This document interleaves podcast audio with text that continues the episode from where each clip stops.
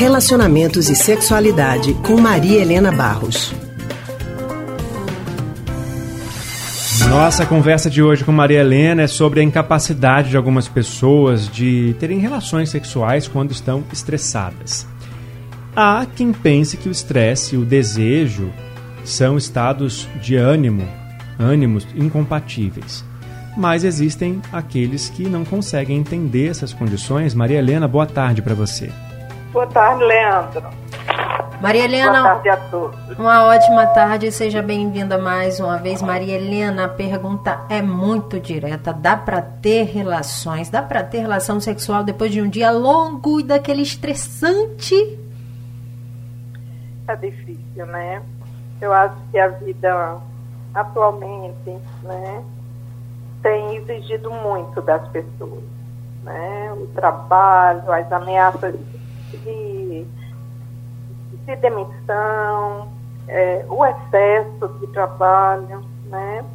E eu acho que sim, isso afeta de uma forma geral, afeta o humor, né? E obviamente tem interferência, né, no desejo. Eu acho que a gente não pode escapar disso por um lado, né? Mas a gente precisa escapar do estresse de alguma forma, né? E então o que fazer? Essa é a questão, né? Como lidar com isso, né? Porque cada dia mais a gente enfrenta é, essa coisa de ter que se superar, de só contar com você mesmo, né? Então, o estresse faz parte hoje, né, da nossa vida. E aí, então, Agora, por favor, pode continuar. Achei que você tivesse concluído. não, não, mas pode dizer. Eu ia dizer como é que a gente pode fazer então para deixar esse estresse de lado para ele não atrapalhar a vida dos casais. Pois é, isso que eu estava pensando, precisa se fazer alguma coisa, né? Porque não só pela vida sexual, porque o estresse afeta também o humor, né? Cria um estado de humor depressivo, de irritabilidade. Eu acho que isso você tem. Eu estava assistindo um- um- uma palestra ontem sobre Spinoza e é muito interessante ele dizendo assim: é preciso que a gente é, é, estimule a nossa potência do ser, né? Que é se afastando o máximo daquelas outras experiências que diminuem nossa potência, né? Como a gente não pode fugir, né, por conta do trabalho ou, ou das circunstâncias da vida, a gente tem que criar, criar outras possibilidades, né? Então, o exercício físico é fundamental, né? Porque é um momento de relaxamento é, e também a criação na relação do casal, né?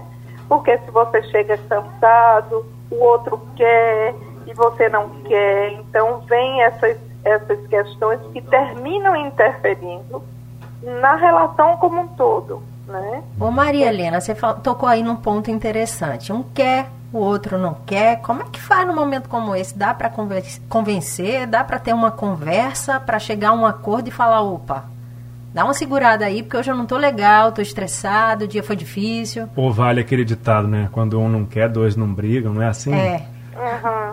Eu acho, eu acho que é assim.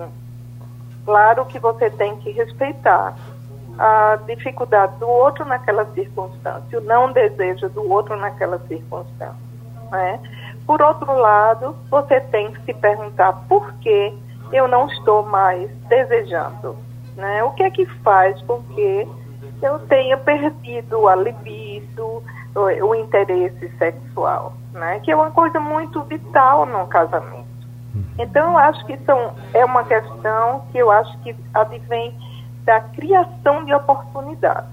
Né? Porque se você esteja, chega muito estressado, você dá uma andada, você senta, os dois conversam, tomam uma taça de vinho, isso já muda o estado de ânimo. Né? E propicia é, a abertura para o afeto, para o desejo aparecer. Certo. Então eu acho que sempre é a criação, certo? Dá para aproveitar hoje, então, quem está passando por isso, já preparar aí um ambiente e um momento mais especial para tentar mudar uhum. essa história, né? Sextou, né?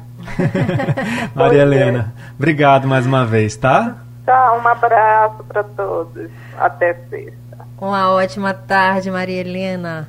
Obrigada pela participação. A gente acabou de conversar com Maria Helena Barros, psicóloga e psicanalista do Centro de Pesquisa em Psicanálise e Linguagem CPPL.